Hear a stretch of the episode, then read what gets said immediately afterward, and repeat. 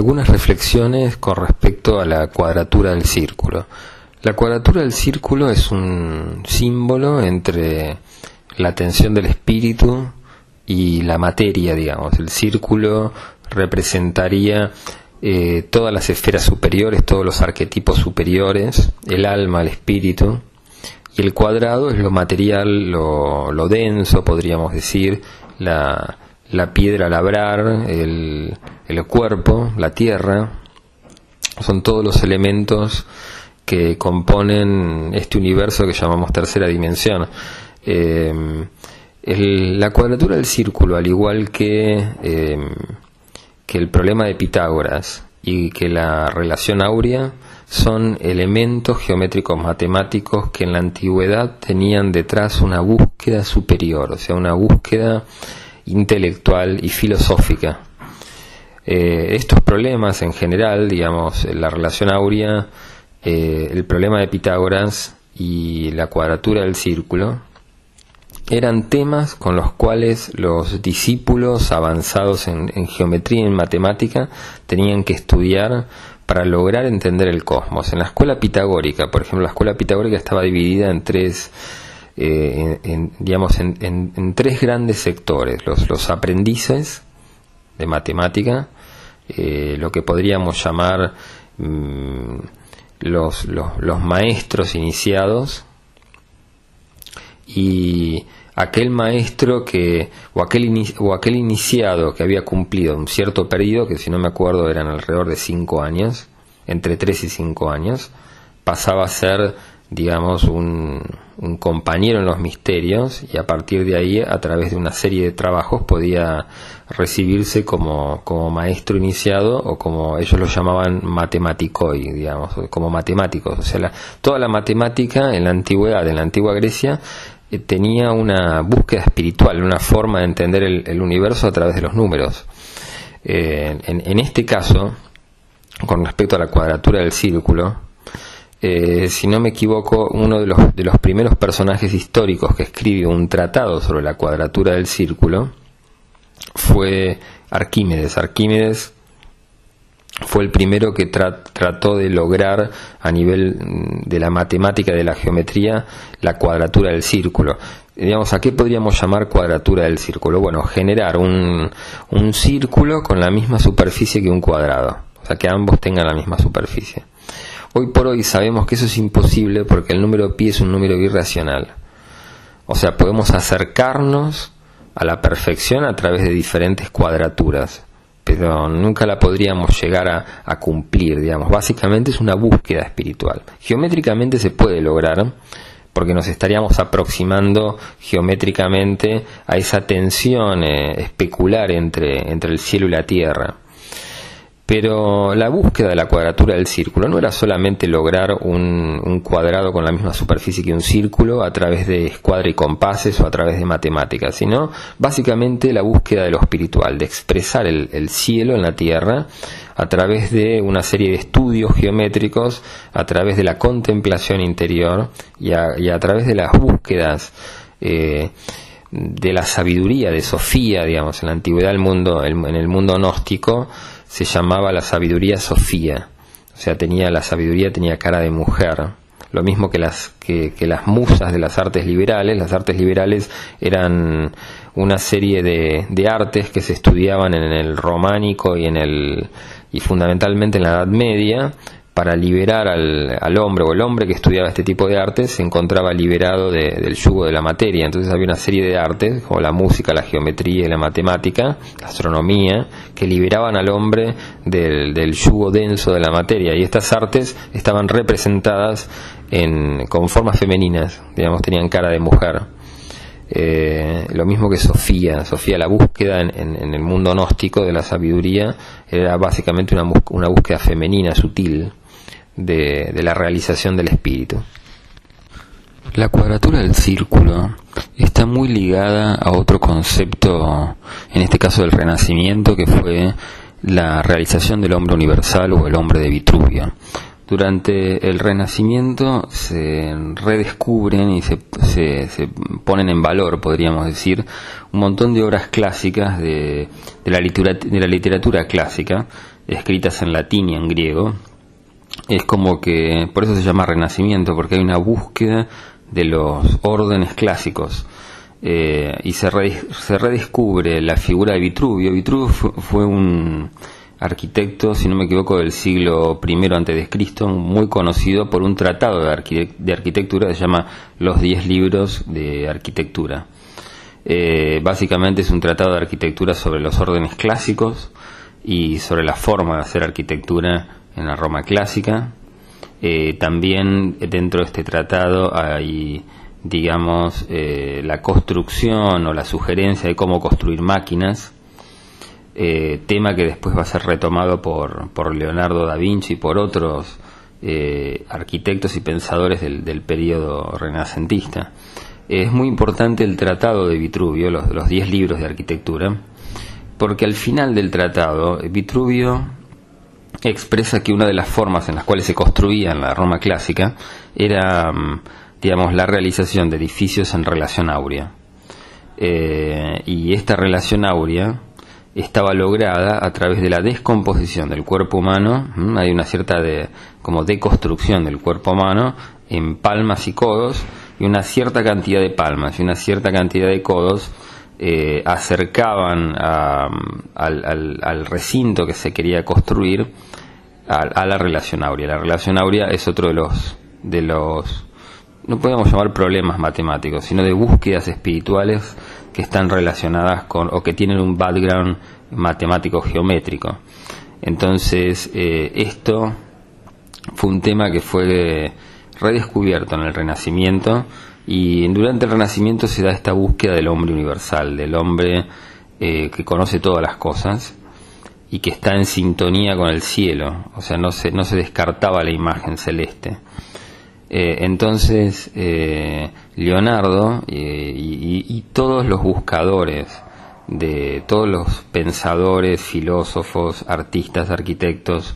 de este periodo, crean y recrean su propia imagen de, del hombre de Vitruvio. De hecho, el, el libro, los 10 libros de arquitectura de Vitruvio, fue traducido, cada, cada artista del Renacimiento trataba de hacer su propia traducción del latín, o sea, fue un libro muy estudiado durante el Renacimiento. Y en, esta, en una de estas traducciones, si yo no me equivoco, el, la imagen del hombre de Vitruvio la creó Leonardo da Vinci para Lucas Pacioli, eh, para Fibonacci, creo que es para un libro, para una reinterpretación de un libro de Fibonacci.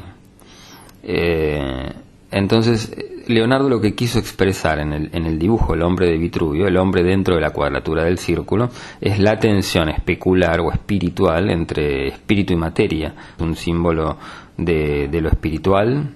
y el cuadrado es un símbolo de lo material. Eh, y, el, y el hombre inscripto dentro de, de, este, de esta imagen simbólica es el hombre universal, es el hombre con los brazos abiertos al universo, donde hay una tensión entre espíritu y materia, o sea, la materia no desaparece, pero el espíritu logra controlar la materia y logra expresarse a través del hombre eh, sin condicionamientos terrenales, o sea, ese sería el símbolo. Eh, la cuadratura del círculo es un tema, o sea, es un, problema geométrico matemático que va a ser estudiado en la Grecia clásica, pero continúa hasta, hasta el día de hoy como, como una búsqueda espiritual, o sea, tiene una búsqueda espiritual detrás, que es la realización del hombre perfecto, o de la iniciación perfecta, o sea, el hombre como medio entre el cielo y la tierra. Y esta, esta imagen simbólica del hombre de Vitruvio, quizás la imagen de, de Leonardo, el hombre de Vitruvio, es la, por ahí una de las silografías más reconocidas de, de todo el mundo y de todas las épocas. Pero hay otros autores que han tratado de recrear su propio hombre de Vitruvio y son silografías por ahí menos conocidas, como en el caso de en el caso de Durero, Durero también, que era un pintor del Renacimiento alemán, eh, muy reconocido, también tiene interpretaciones del hombre de Vitruvio, o por ejemplo en el caso de mm, eh, Cornelius Agripa, que era un autor también alemán del Renacimiento, contemporáneo de Durero, eh, él escribe una, un libro muy conocido como Filosofía Oculta, que es un libro con temas eh, espirituales mágicos, podríamos decir. Él también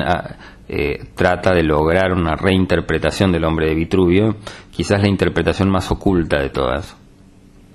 Pero después hay otras, otros autores, por ejemplo, la, la imagen que más me gusta del hombre de Vitruvio, también lograda en el Renacimiento por un, si no me equivoco, un contemporáneo de Leonardo da Vinci que se llamaba César Cesariano. César Cesariano era un arquitecto del Renacimiento que, él trató de hacer una,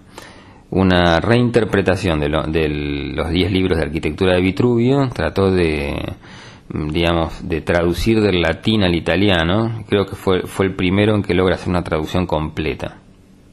de los 10 libros de, arquitectura de Vitruvio y armó una serie de imágenes con hombres dentro de eh, círculos y cuadrados a la manera de, del hombre de Leonardo da Vinci, o sea que había muchos arquitectos en ese periodo, muchos pensadores, muchos filósofos que estaban en esta búsqueda,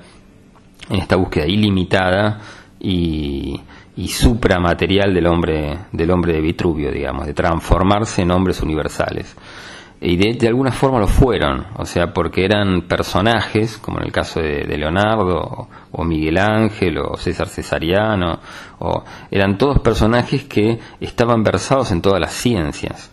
o sea, no, eran no solo matemáticos o filósofos, sino también eh, les interesaba la botánica, les interesaba la anatomía, o sea, estaban versados en todas las ciencias y de alguna forma fueron universales, son universales. Han llegado sus conocimientos al día de hoy y fueron la base del, de lo que podía ser, lo que podemos pensar como la expansión de las ciencias que se dieron siglos después, en el siglo XVI y XVII. Fueron las fundaciones, digamos, sus investigaciones fundaron o refundaron las ciencias en los siglos por venir.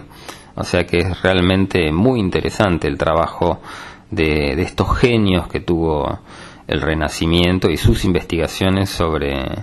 sobre el hombre universal, que es la meta quizás de la humanidad, transformarnos en universales, no sentirnos tan agobiados por lo material y descubrir que dentro de nosotros existe un espíritu y que podemos expresar libremente ese espíritu eh, libre de las condiciones de la, de la, de la material.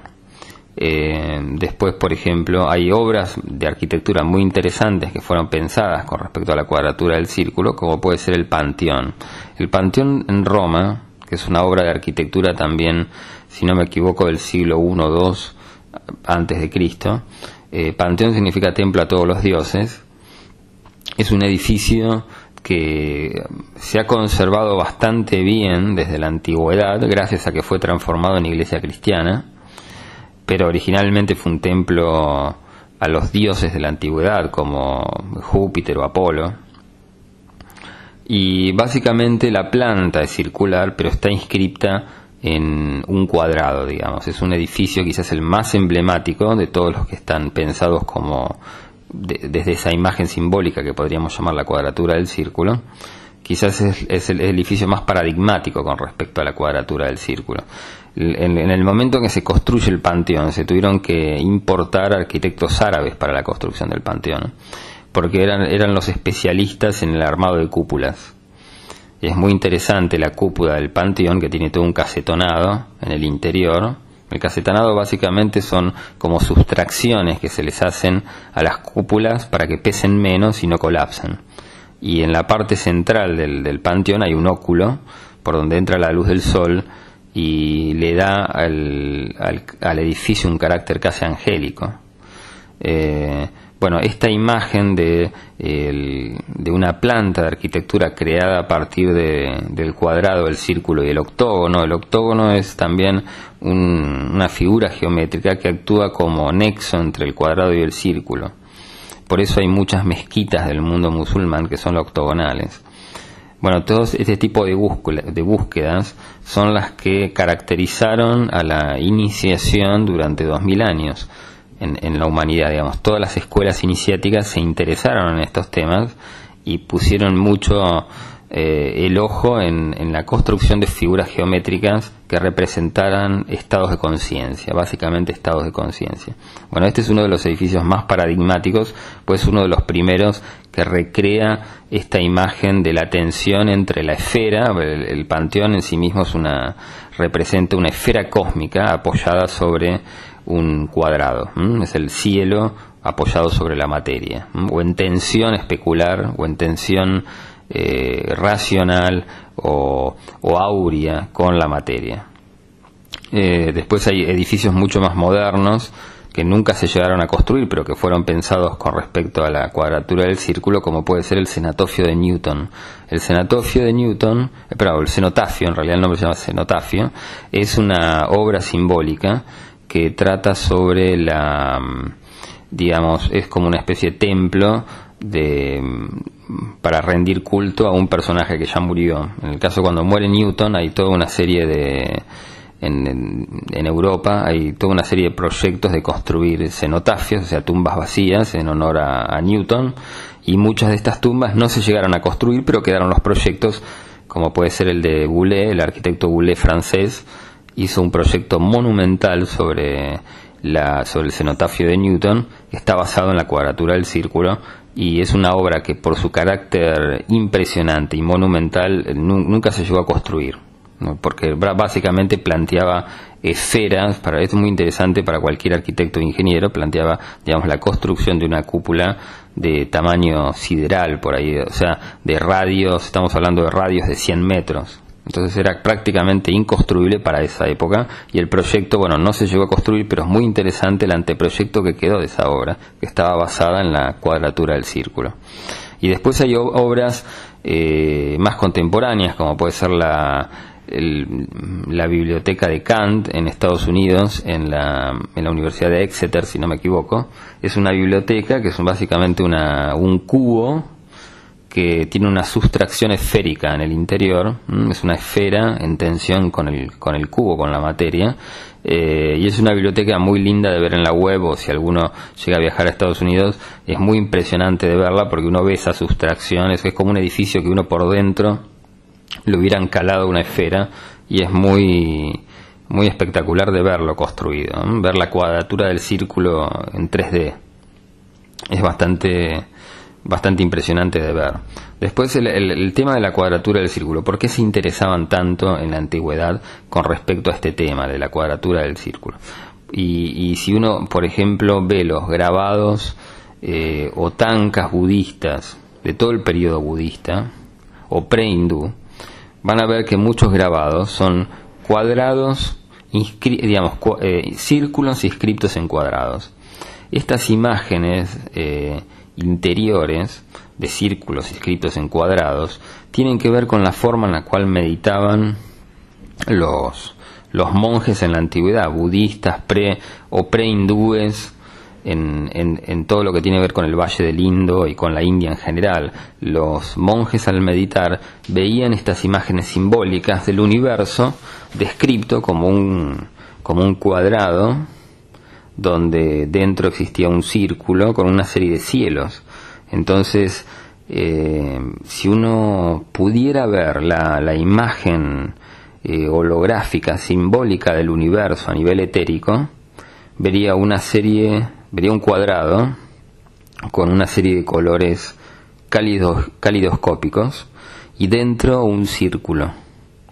Eh, la, la imagen etérica de este universo se percibe si uno pudiera ver el universo completo con todos sus cielos, se parecería mucho a la imagen de la cuadratura del círculo. Por eso en la antigüedad, en, estas escuelas de misterio budistas, prehindúes, hinduistas, los grabados que hacían los monjes, con, digamos, sus, mandalas, un mandala significa rueda, se parece mucho a la imagen de la cuadratura del círculo, o sea, un, un, círculo inscrito en un cuadrado, con una serie de cielos en el interior, y por lo general en el interior de, esta imagen simbólica aparecía Buda o, por ejemplo, bueno, un templo. Bueno, esto es porque la imagen etérica del, o podríamos decir, el background geométrico matemático que nosotros no vemos con respecto a la cuadratura del círculo, se, tiene esa construcción eh, espiritual, esa construcción geométrica matemática. Eh, bueno, espero que les guste esta, esta pequeña charla sobre la cuadratura del círculo, que en la antigüedad fue una búsqueda espiritual real, un símbolo de, de la búsqueda en las escuelas de tanto de Occidente como de Oriente, de transformar al hombre en un nexo entre la tierra y el cielo, eh, una búsqueda que podríamos decir del, mm, de la realización perfecta del hombre perfecto, o sea, el hombre iniciado como iniciado perfecto, y expresando libremente las, el espíritu lejos de todas las ataduras de la materia. Bueno, espero que les guste y gracias.